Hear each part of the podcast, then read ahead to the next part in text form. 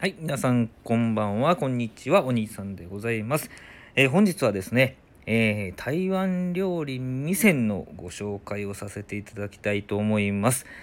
えーもう言わずと知れたね、名古屋の名物、えー、味仙でございます。台湾料理なんですけども、名古屋に行った時にね、あの人気 YouTuber さんがですね、えそこで味仙で食べておられるのを見てですね、あ絶対行ってみたいなと思っててもう本当にあの美味しかったんですけれども私が行ってるあの散髪屋さんのねマスターが丸ビルの下にもあるよと大阪のね丸ビル皆さんご存知ですかね、まあ、さもうそのままの通り丸ビル丸いビルなんですけど、えー大阪駅前にあるんですけども、まあ、その地下にあるよということでですねもうそれは知らなかったとばかりに行ってきたわけでございます。えっと、店といえばね、えーもちろん台湾ラーメンも、ね、ちょっと辛い、辛いんですけど、台湾ラーメンも有名なんですけれども、なんといってもですね、えー青菜炒めを紹介しないと、もうフリークの方に怒られるというぐらい、まずね、青菜炒めでございます。青菜炒めとビールでございます。えー本当にあのーさっと、もうね、すごいですよ。あの、さどうやってんのかね、さっと炒めて、あのーまあ、ニンニクがよく効いてるわけですよ。もうゴロゴロ入ってるわけなんですけど、さっと炒めて、1分ぐらいで出てくるんですよね。1分かかってんのかな？いや、本当にすごい、あの強い火力でね、えーやっておられるんやと思うんですけど、またこれが美味しいんですよ。もう青菜炒めだけでもね、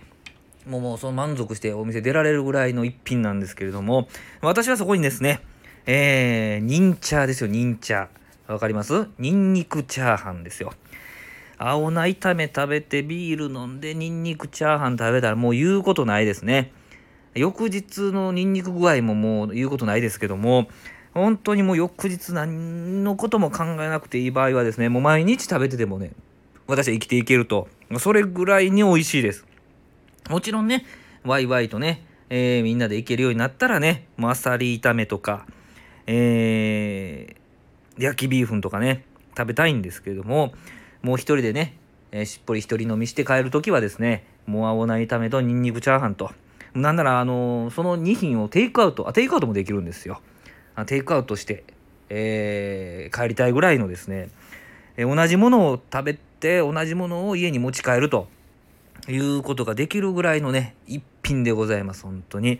えー店、もう丸ビルの下にあると知ってからはですね、もう何度か行かせていただきましたけども、えー神戸三宮から足をね、運んででも、えー全然、全然価値あります。もう、本当にね、この伝わりますかね、もうこの気持ちね。まあそれぐらいね、えー嬉しいと、近くにあって嬉しいなという、そういうお店、店でございます。また概要欄にね、えーリンク貼っておきますので、えーまあ名古屋の分も貼っておきましたかね。名古屋は結構店舗多いんですよ。なので、まあ、名古屋は調べてもらいましょうかね。えー大阪、関西の方はね、ここにあるよということで、ご紹介させていただきました。ぜひ、青菜炒めとニンニクチャーハン、うん余裕があったら台湾ラーメンね、えーお願いいたします。どうもありがとうございます。